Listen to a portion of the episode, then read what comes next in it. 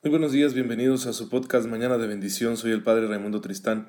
Espero en Dios que se encuentren todos muy bien, gozando de la paz, el amor, la misericordia y todas las cosas buenas que el Señor quiere darnos, porque nos quiere ver felices. Él realmente nos ama y entonces nuestra felicidad es importantísima para Él. Por eso siempre está al pendiente, aunque de una forma misteriosa, en ocasiones oculta, pero siempre está al pendiente de nuestra felicidad. Y nosotros estamos llamados a ser agradecidos y no hay mejor forma de agradecerle que la de aprovechar estos dones para llevar una vida santa, una vida recta. Así que si hoy vas al trabajo, si estás conduciendo, si llevas los niños a la escuela, si estás preparando un desayuno, si tienes mucho que hacer en la casa o en la oficina o con tus clientes o en la escuela, eh, como quiera que sea, el Señor está ahí contigo aportándote todos los días lo necesario en cada instante para que tú puedas resolver todos esos detalles de la vida diaria de la mejor manera posible, de la forma más santa, de la forma más cristiana, mostrando amor a tus semejantes, mostrando preocupación por el otro, mostrando actividades eh, sanas, bien hechas, honestas, que enriquezcan nuestra sociedad. Todo esto es posible porque el amor de Dios es una realidad activa que está trabajando, está operando a través de ti y de todas tus capacidades, habilidades, cualidades, etc. Entonces no perdamos de vista esto. Mañana de bendición quiere ser siempre un recordatorio de que todas las cosas se pueden vivir cristianamente, como Jesús nos enseñó y con la misma fuerza que Él deposita en nosotros, porque ha derramado sobre nosotros el Espíritu Santo. Así que Tenlo bien presente y verás cómo todo sale mejor en este día, aunque haya que realizar ciertos sacrificios o las cosas se pongan un poco difíciles, no tengas ninguna duda, el Señor está ahí y Él te hará sacar las cosas adelante. Muy bien, pues vamos a, a nuestro contenido, vamos a continuar hablando de la dimensión moral de la fe católica, la moralidad cristiana, en qué consiste, de dónde viene, con qué se come. Y hemos dicho que nuestra moral nosotros la asumimos como vida en Cristo. Vivir con Él, vivir como Él, vivir para Él. No es un código muy elaborado y estructurado al que nosotros nos sujetamos porque nos obligan. No, es una respuesta de fe a una llamada interior. Sí, es un, un acto de amor. Yo elijo vivir moralmente como cristiano porque amo al Señor y me cuesta, ¿eh? Como a todos ustedes y como a cualquiera en el mundo, me cuesta en ocasiones bastante vivir eh, moralmente como cristiano, porque soy un hombre débil, pecador, lleno de apetitos desordenados y bueno, en ocasiones me siento muy tentado a vivir de otra manera, pero el Señor me ayuda y yo confío en Él.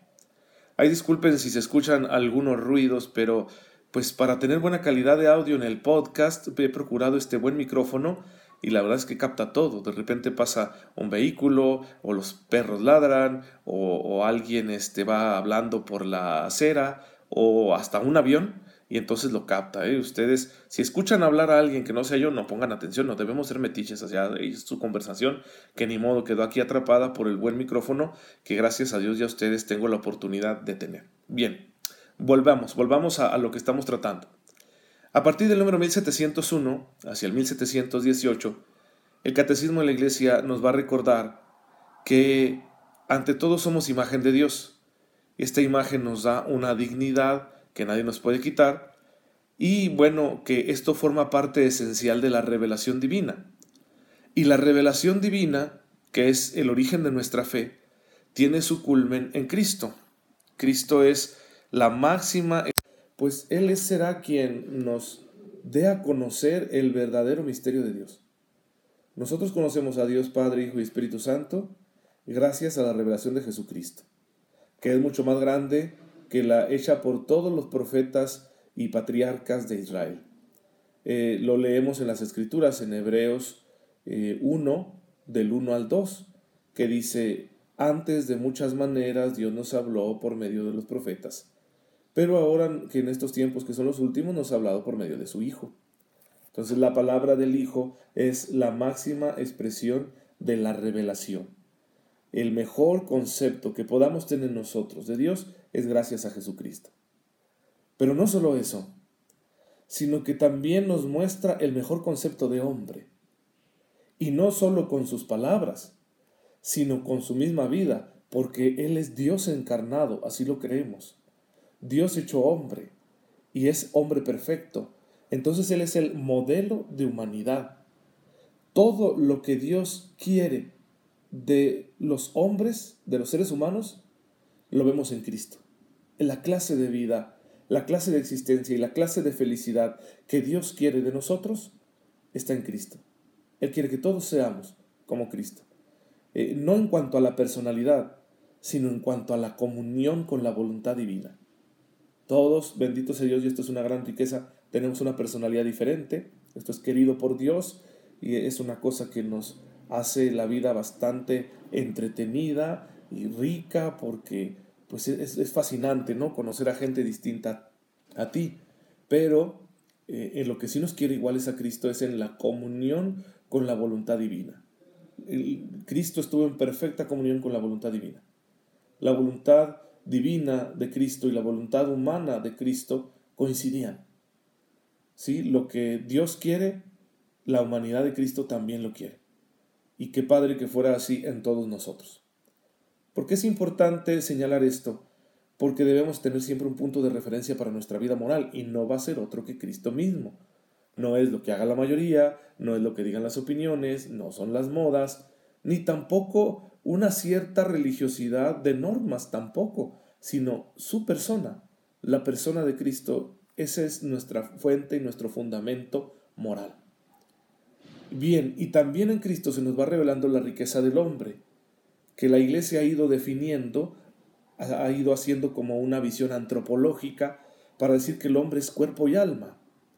Dos realidades de distinto orden, de distinta naturaleza, pero que conviven de manera perfecta formando una unidad en el hombre. El hombre no solo es materia ni solo es espíritu. El hombre posee, eh, posee realidad de ambas cosas tanto de la materia como del espíritu. Y esto es lo que nos hace muy especiales en la creación. Ahora, esto significa que tenemos una serie de, dimensiones, de potencialidades, las cuales deben ordenarse según el proyecto de Dios. Si cuando las escrituras nos dicen esto, que somos cuerpo y alma, nos están hablando de una riqueza mucho más grande, porque también somos memoria, somos afectos, somos deseo, somos voluntad, somos libertad, somos comunicación, etc. Y toda esta profunda riqueza del ser humano que está en ti y en mí, tenemos que vivirla cristianamente. Voy a señalar solo una porque es importantísima. El mundo de nuestra afectividad, afectos y deseos. Qué importante es evangelizarlos. Porque saben, todo pecado comienza en nuestros, en nuestros afectos, perdón. Todo pecado comienza con el deseo, ¿sí? La afectividad es una dimensión que nos hace sentirnos atraídos hacia las cosas, nos las muestra como apetecibles, gratificantes, y por eso vamos tras ellas. Y si nuestra voluntad se deja llevar por nuestros afectos, entonces tenemos un deseo.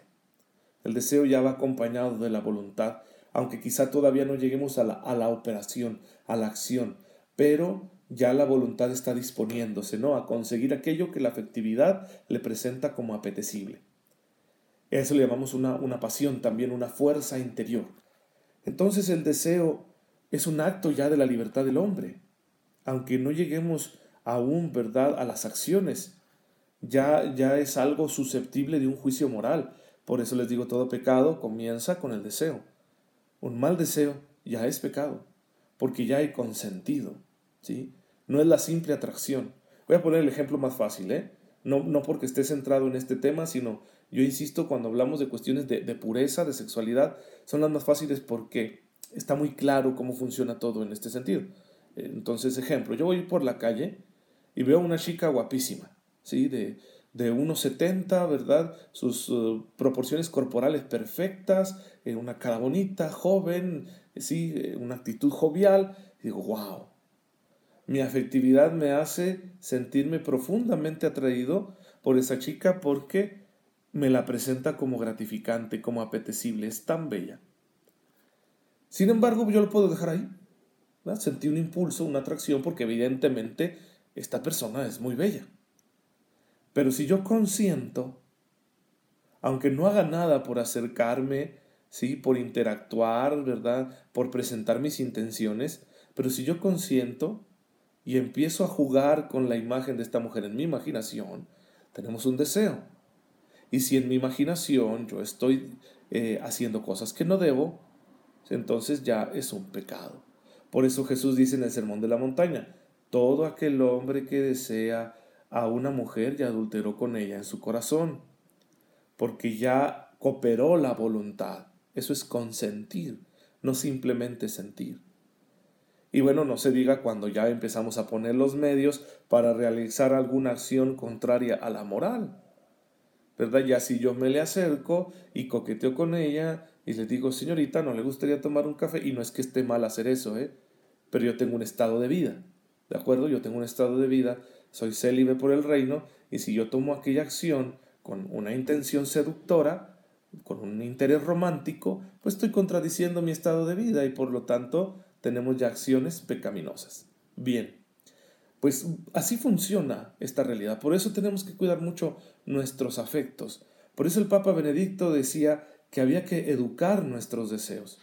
Es imperativo educar el deseo para que el deseo no nos domine y nos lleve por caminos que no queremos, que nos van a alejar mucho de nuestro Señor. Entonces es importante ver cómo todas nuestras dimensiones, todas nuestras facultades, son susceptibles de un juicio moral, porque el Señor nos ha hecho libres y conscientes, y la libertad y la conciencia se manifiestan en todas nuestras dimensiones. Y cuando nosotros eh, empezamos a operar la libertad y la conciencia, pues tenemos responsabilidad. De esto vamos a hablar muy seriamente en otros episodios, pero bueno, quería mencionarlo desde ahorita para darnos cuenta cómo la visión del hombre que nos da el Nuevo Testamento es muy rica y la iglesia la ha ido profundizando, desarrollando una visión del hombre, un concepto de hombre, una, una cierta antropología, la cual nos muestra quiénes somos delante de Dios y a qué estamos llamados. Y claro, vamos a, ver que esta naturaleza humana pues está lastimada por el pecado, tendremos que hablar de ello, lo vamos a ver mañana si Dios lo permite, porque hoy ya hay que terminar, este su servidor tiene que realizar un compromiso, entonces no me puedo extender más e insisto, y disculpen si escuchan a los perritos ladrar, pero no tengo otra forma de grabar más que aquí en mi, habitación. Y la verdad es que este micrófono es muy bueno y capta todo, ¿sí?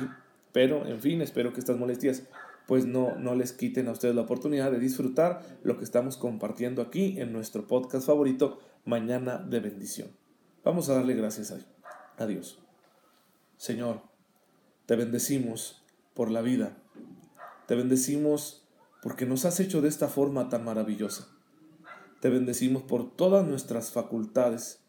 Ayúdanos, Señor, a llevar a cabo todas nuestras actividades y pensamientos con estas facultades que nos has dado, pero santamente, como a ti te gusta, para que obtengamos los frutos de vida eterna que tú esperas de nosotros.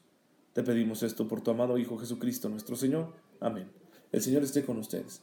La bendición de Dios Todopoderoso, Padre, Hijo y Espíritu Santo, descienda sobre ustedes y los acompañe siempre. Muchas gracias por estar conmigo esta mañana. Eh, siempre es un gusto. Ya saben, háganme un rinconcito ahí en sus ratos de oración. Y pues nos vemos mañana si Dios lo permite. Se quedan ustedes con el Señor.